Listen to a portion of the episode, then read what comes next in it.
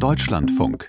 Sport am Morgen. Deutschland gegen die Niederlande. Dieses Duell ist ein Klassiker im Fußball und heute kommt ein neues Kapitel dazu in der Nations League der Frauen. Da spielen die deutschen Fußballerinnen nämlich in Heerenveen gegen die Niederlande um den dritten Platz. Maximilian Rieger aus unserer Sportredaktion, abgesehen von der Frage der Ehre. Warum ist dieses Spiel so wichtig? Es geht um die Qualifikation für die Olympischen Sommerspiele in Paris und die Rechnung ist sehr einfach. Wer gewinnt, fährt zu Olympia. Wer verliert, hat keine Chance mehr.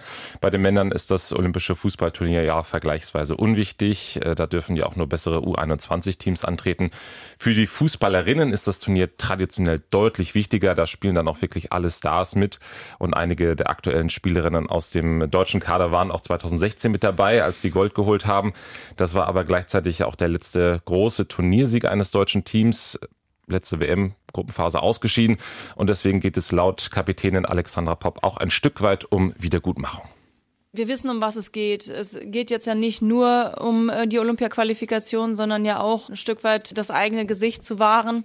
Und das ist uns bewusst. Und ähm, wir wollen es einfach auf die Platte bringen. Wir müssen es auf die Platte bringen. Ja, und das natürlich auch gerade nachdem man die erste Chance im Halbfinale äh, gegen Frankreich liegen gelassen hat. Da hat Deutschland ja 1 zu 2 verloren. Wie stark sind Sie denn, die Niederländerinnen?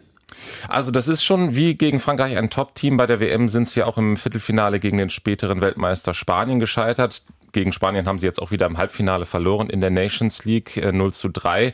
Und trotzdem hat das niederländische Team einige Stärken, wie äh, Horst Rubesch analysiert. Und ähm, ja, es ist auch unklar, ob er wie gegen Frankreich auf einen Doppelsturm mit Alexandra Popp oder Lea Schüller setzt oder wie in der zweiten Halbzeit dann äh, in Frankreich gegen Schüller, äh, auf Schüller verzichtet, ist noch nicht ganz klar.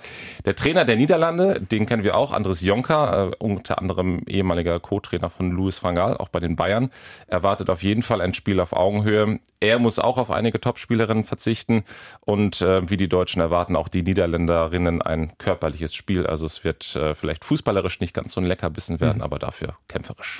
Maximilian, du hast mir gesagt, wir müssen auch noch auf eine andere Veranstaltung blicken, die gestern Abend stattgefunden hat bei der es nicht um Fußballtaktik gegangen ist, sondern darum, wie Rechtsextremismus und Menschenfeindlichkeit im Sport bekämpft werden kann. Worum ging es da genau?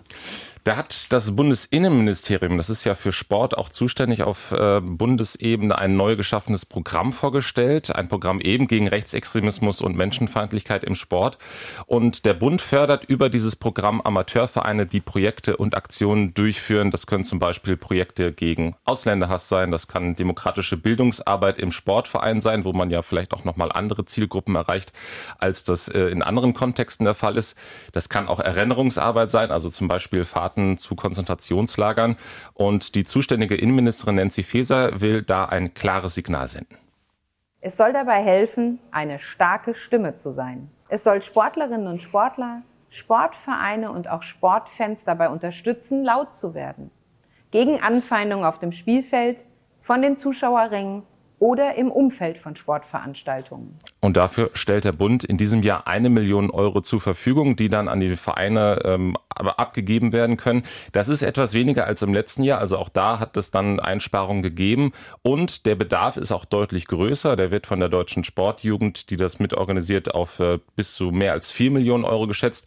Was aber wiederum natürlich auch in dem Sinne eine gute Nachricht ist, weil es eben zeigt, dass es viele Vereine gibt, wo es Menschen gibt, die eben solche Projekte dann auch anstoßen möchten und es dann auch tun. Maximilian Rieger aus der Sportredaktion. Vielen Dank.